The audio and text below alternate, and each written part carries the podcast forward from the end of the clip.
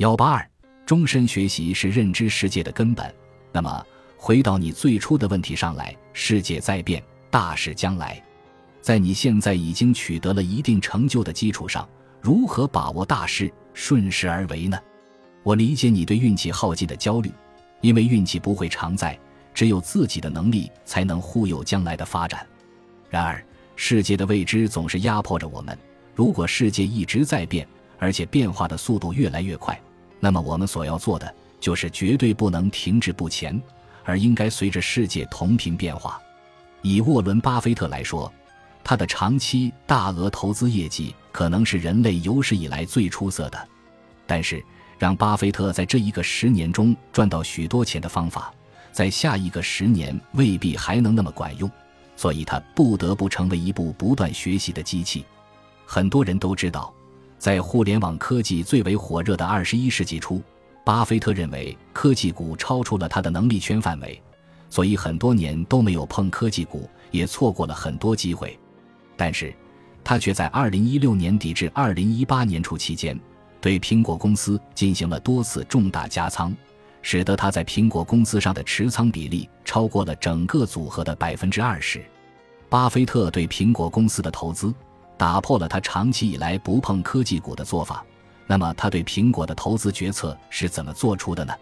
巴菲特说：“我们并不是抱着我们是不是应该买多一些科技股的心态去投资的，而是去思考这家公司是否有持续的竞争优势。”以及我们对这家公司的认知是否会超过其他投资者？我并不是因为苹果公司是一家科技公司而去投资它的。我投资苹果是在分析了苹果生态系统的价值，这个生态系统能持续多久，有什么潜在威胁这一系列问题后做出的决策。我也不觉得这样的分析需要我将 iPhone 拆解，搞清楚它的各个部件才能进行。这其中更多的是消费者行为和心理的分析，因此，巴菲特的黄金搭档查理芒格说：“购买苹果股票是巴菲特持续学习的标志。”如果说伯克希尔取得了不错的发展，那主要是因为沃伦和我非常善于破坏我们自己最爱的观念。哪年你没有破坏，那么你这年就白过了。为了说明学习的重要性。查理芒格还经常讲一个有关量子力学创始人马克思普朗克的笑话。普朗克获得诺贝尔物理学奖之后，到德国各地做演讲，每次讲的内容大同小异，都是关于新的量子物理理论的。时间一久，他的司机记住了讲座的内容。司机说：“普朗克教授，我们老这样也挺无聊的，不如这样吧，到慕尼黑让我来讲。”你戴着我的司机帽子坐在前排，你说呢？普朗克欣然同意。于是司机走上讲台，就量子物理发表了一通长篇大论。后来有个物理学教授站起来，提了一个非常难的问题。演讲者说：“哇，我真没想到我会在慕尼黑这么先进的城市遇到这么简单的问题。我想请我的司机来回答。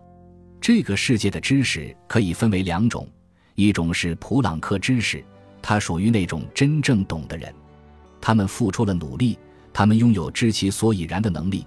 另外一种是司机知识，他们掌握了鹦鹉学舌的技巧，他们可能有漂亮的头发，声音通常很动听，给人留下深刻的印象，但其实他们拥有的是只知其然，不知其所以然的死知识。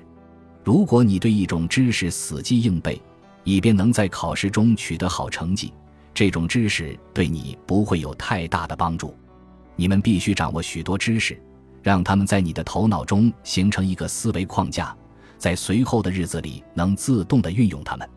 这说起来容易，我们却很难做到，甚至越来越多的人放弃了学习，与这个变化的世界日益格格不入。那些固执守旧的人未必一开始就是如此，只是因为终身学习太难了。而且随着年龄的增长越来越难，除了体力脑力的原因外，更主要的原因是，随着我们的阅历、能力的提升和成熟，新知识的学习需要打破的成见积累越来越重。当学习变成对自己几十年来好不容易成型的三观进行颠覆重组时，学习已经不是一个增长知识那么简单的问题了。大家都说，感觉没有小时候学东西那么快了，为什么？因为知识的金字塔最底层的几层总是最容易搭建的，越高则越难。当我们已成年人的思维已经搭建完成了自己的知识金字塔，想要再放几块砖进去，将是何等之难！唯有抽取几块固有的砖替换新的进去，而这种知识的更新无异于伤筋动骨，当然难了。然而，学习仍然是必要的。学习带来的变化是缓慢的，但是成效却是深入意识深处的。当你把学习变成了一种习惯，你就会始终保持对知识的开放、谦逊心态。世界的巨大画卷才会在你面前一一展开，未来也才会在你眼前变得越来越清晰。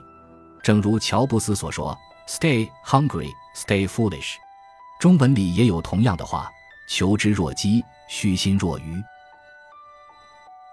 本集播放完毕，感谢您的收听，喜欢请订阅加关注，主页有更多精彩内容。